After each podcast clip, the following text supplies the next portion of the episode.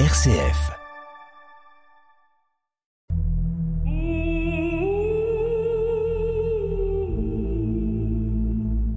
Des paroles et des pierres.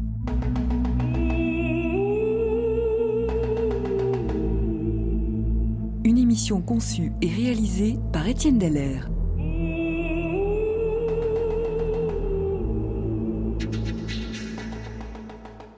Étienne Dallaire, bonjour. Bonjour. La sortie d'Égypte reste un des événements les plus importants de l'histoire du peuple d'Israël, l'un des faits majeurs de la révélation. Le texte de l'Exode a été souvent malmené, accusé d'être un tissu de légendes et d'épisodes revus et corrigés au gré de la plume de certains scribes, particulièrement friands de merveilleux et de miracles. Que pouvons-nous en penser? L'histoire et l'archéologie volent-elles au secours de ces récits ou au contraire les infirment-elles irrémédiablement?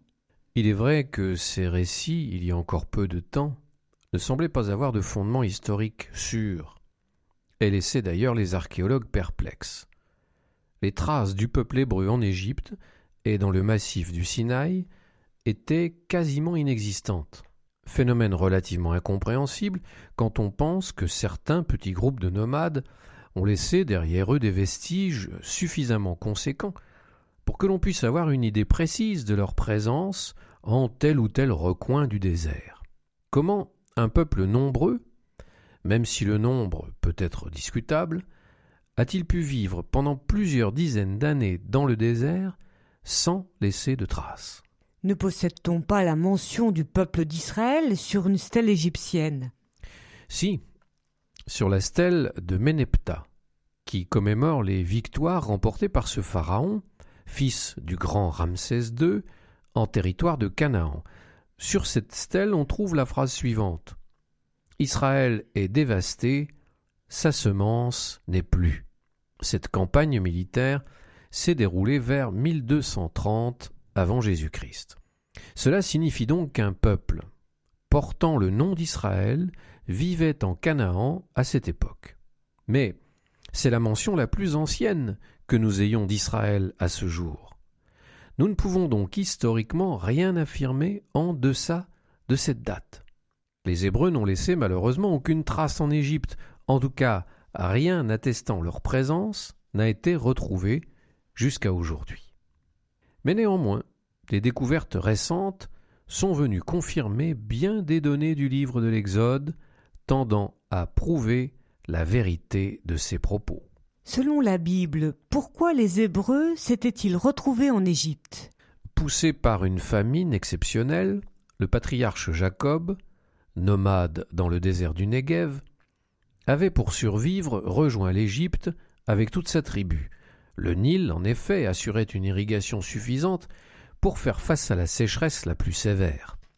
Le pays du Nil faisait donc habituellement office de refuge lorsque le manque d'eau se faisait cruellement sentir dans les contrées environnantes.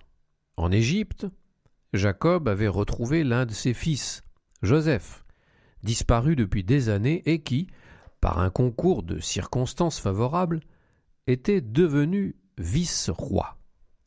Cette histoire de Joseph est extraordinaire. On peut peut-être s'y arrêter quelques instants. Si vous voulez. Joseph est une figure très importante de l'Ancien Testament. Il est un véritable Messie, un envoyé par Dieu pour intervenir d'une manière essentielle en faveur de son peuple et annonçant le Messie qui viendra à la fin des temps sauver l'humanité entière. Joseph, comme le soulignait le cardinal Danielou, est une figure du Christ. Fils très proche de son père, Joseph est trahi par ses frères et vendu pour le prix d'une paire de sandales. Alors commence pour lui une descente effroyable. Vendu comme esclave à un maître égyptien, accusé à tort par son épouse, Joseph est jeté au cachot et pourri pendant des années dans l'humidité et l'oubli des geôles de Pharaon. Il est ainsi passé de la droite du Père au plus profond de la ténèbre. Ça nous rappelle quelque chose. En relisant l'hymne de Saint Paul aux Philippiens, on reste frappé du parallèle. Lui qui, de condition divine, s'est dépouillé, prenant la condition de serviteur, il s'est abaissé, devenant obéissant jusqu'à la mort, et à la mort sur une croix. Mais si l'on poursuit la lecture de l'épître et l'histoire de Joseph, on remarque le même mouvement. C'est pourquoi Dieu l'a souverainement élevé et lui a conféré le nom au-dessus de tout nom, afin qu'au nom de Jésus, tout genou fléchisse. Joseph, lui aussi, a été sauvé de manière imprévisible et en quelques instants s'est retrouvé propulsé vice-roi d'Égypte, gouvernant quasiment le pays en lieu et place de Pharaon. Devant lui, désormais, tout genou fléchissait. Ainsi, et nous avons ici un thème central de la révélation, le Sauveur a d'abord été lui-même sauvé, ce qui prouve en fin de compte que c'est Dieu qui sauve.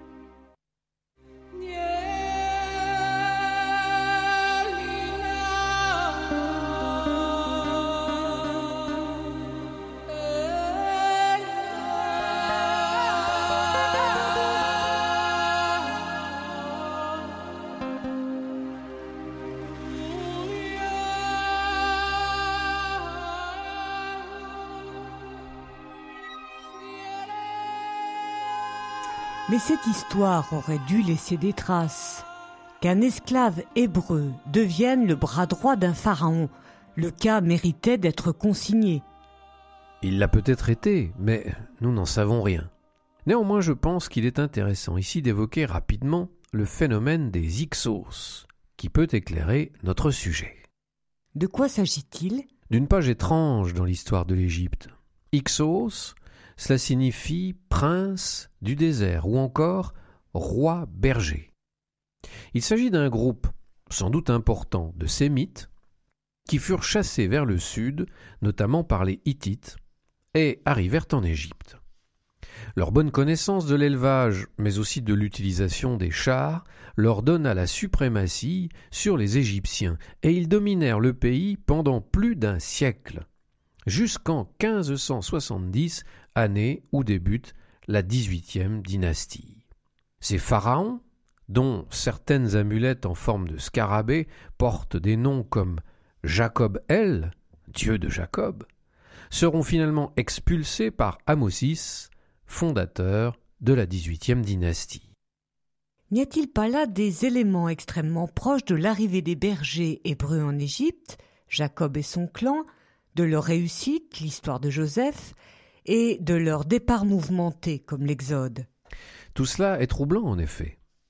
Mais il est encore difficile aujourd'hui d'établir des liens très précis entre ces divers éléments, notamment à cause des dates extrêmement floues qui jalonnent l'histoire du peuple hébreu.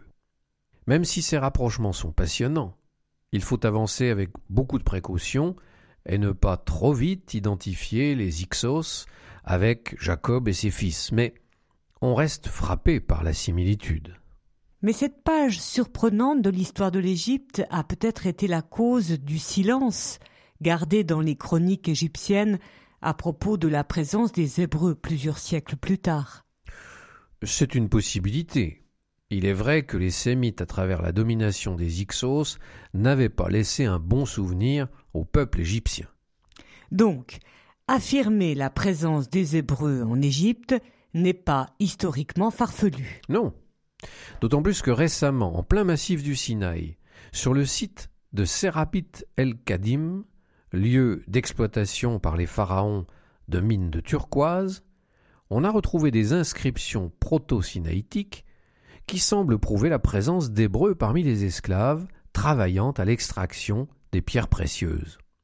C'est aussi très important de savoir que parmi ces esclaves hébreux, certains possédaient l'écriture, et donc étaient capables de consigner par écrit des événements marquants de leur histoire.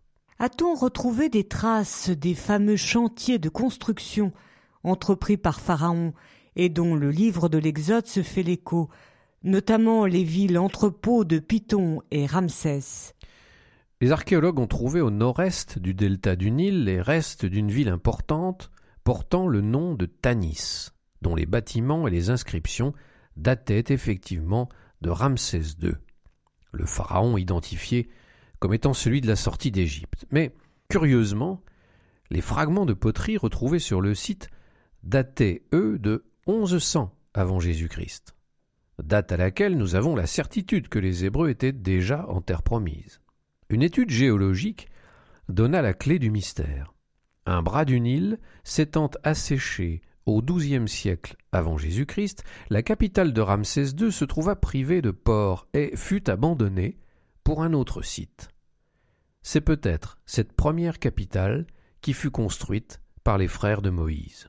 Les fouilles y ont mis à jour des maisons, des palais, des temples qui s'étendent sur plus de trente kilomètres carrés.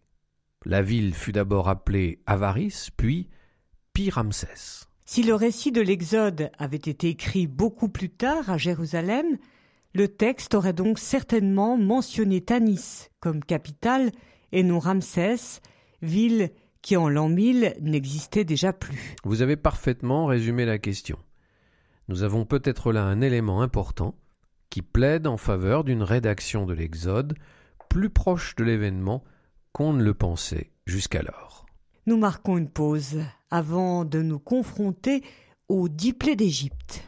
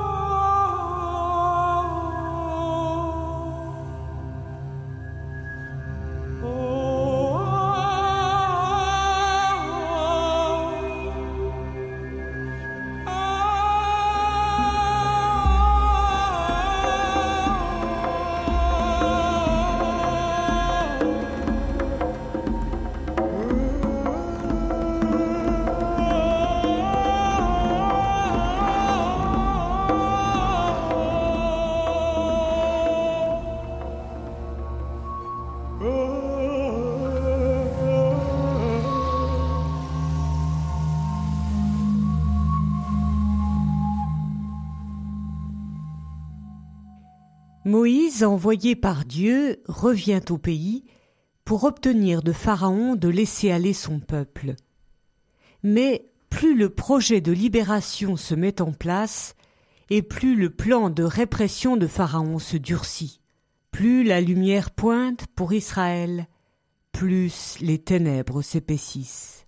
Le combat sera long et pénible avant que Pharaon ne capitule et autorise le départ des Hébreux l'endurcissement du souverain égyptien provoquera des drames effroyables, les fameuses plaies allant jusqu'à la mort de tous les premiers-nés. Des paroles et des pierres. Étienne Dallaire. Tel sera le prix de la libération d'Israël, et nul ne s'en réjouit. Aujourd'hui encore, Israël fête la sortie d'Égypte par la célébration de la Pâque, mais la semaine qui précède, tous les premiers-nés des familles juives sont invités à jeûner en souvenir des premiers-nés d'Égypte qui périrent cette nuit-là. La sortie d'Égypte, événement heureux célébré dans la joie, est aussi, ne l'oublions pas, la dixième plaie, celle qui fut la plus meurtrière.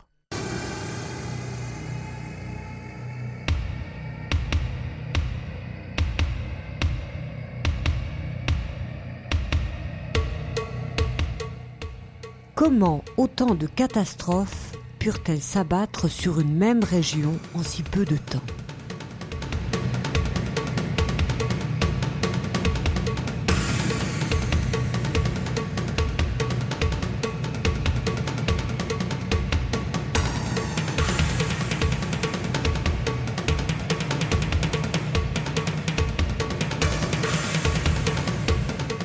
Les eaux changées en sang l'invasion des grenouilles, puis des moustiques, puis celle des temps, une épidémie ravageant les troupeaux, puis une autre atteignant hommes et bêtes, des averses de grêle, un déferlement de sauterelles et pour terminer, la mort des premiers-nés.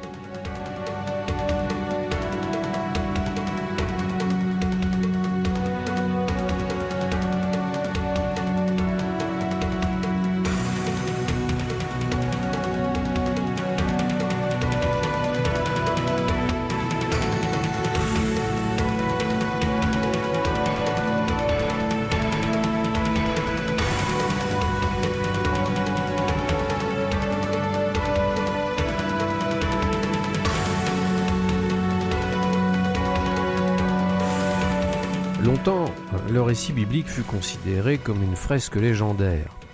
Mais de nouvelles découvertes scientifiques lui accordent aujourd'hui un large crédit.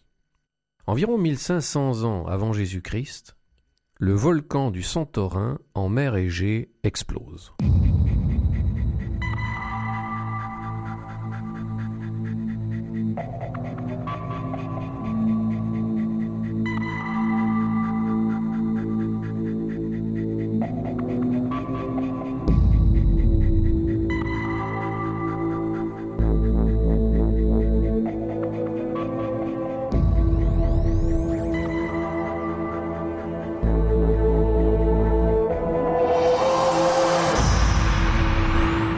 L'explosion dure trois jours, pendant lesquels le volcan crache 250 000 tonnes de lave par seconde.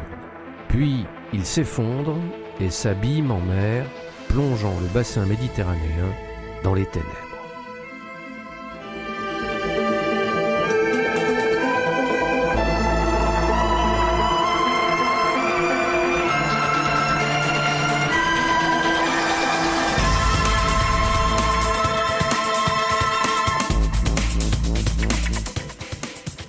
Les plus grands spécialistes affirment que la succession de catastrophes décrites par la Bible peuvent être les conséquences de cette éruption sans précédent. Les cendres du Santorin, dont la trace fut retrouvée en Égypte, à quelques 800 kilomètres de là, ont pu teinter le Nil en rouge et rendre l'eau insalubre. La pluviosité inhabituelle a pu engendrer une pullulation des moustiques et la fin prématurée et brutale de la période d'estivation des batraciens. Le développement important d'insectes est facteur d'épidémie. La mort, à grande échelle, du bétail favorise le développement des temps et des mouches. La grêle fait partie des phénomènes habituels induits par les éruptions volcaniques. Les invasions de criquets peuvent être déclenchées par des perturbations météorologiques.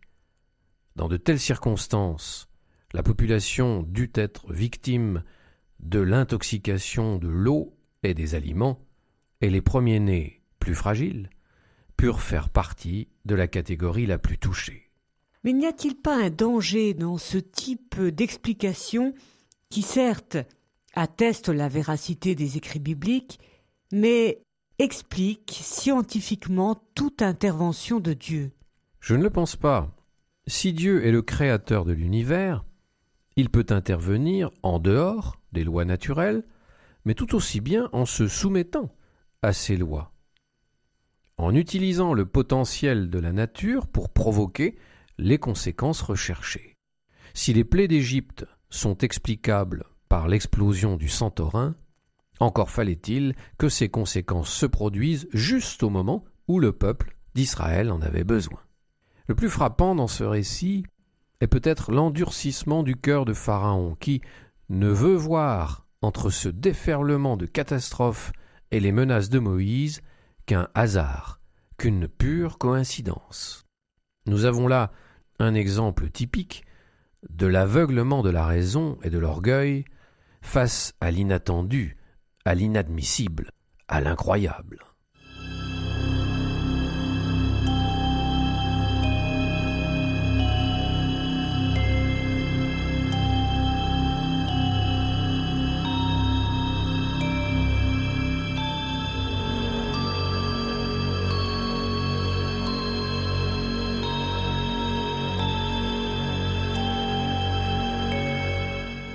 Et le passage de la mer Le Santorin, lui aussi?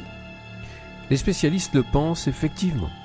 L'explosion, puis l'effondrement du volcan en mer, auraient provoqué un raz-de-marée gigantesque qui se serait manifesté d'abord par un net recul de la mer, puis par un reflux produisant une vague de plus de 15 mètres de haut. Les eaux de la mer des Roseaux, et non pas de la mer Rouge, située un peu plus au sud, en effet nous remarquons que le texte de l'Exode stipule la chose suivante Dieu détourna le peuple du côté du désert vers la mer des roseaux.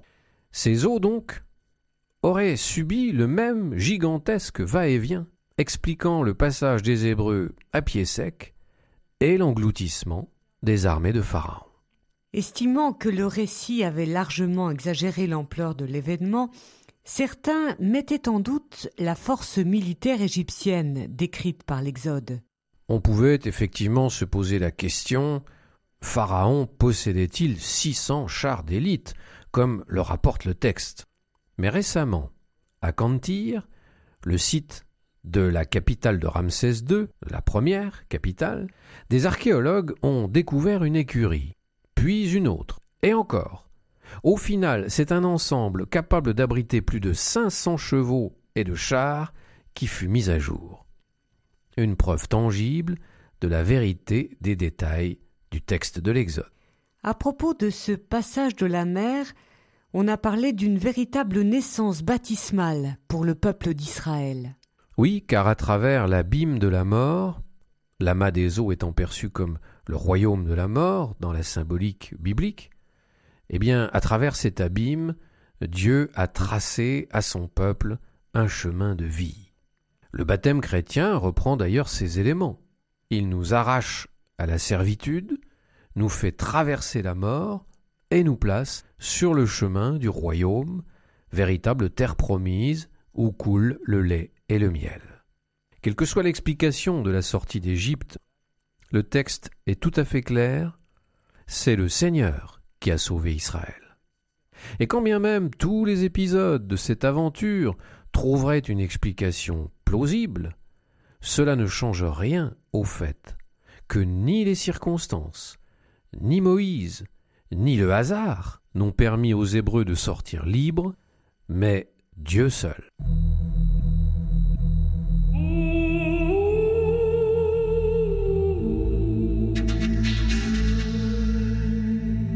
Des paroles et des pierres, une émission d'Étienne Dallaire.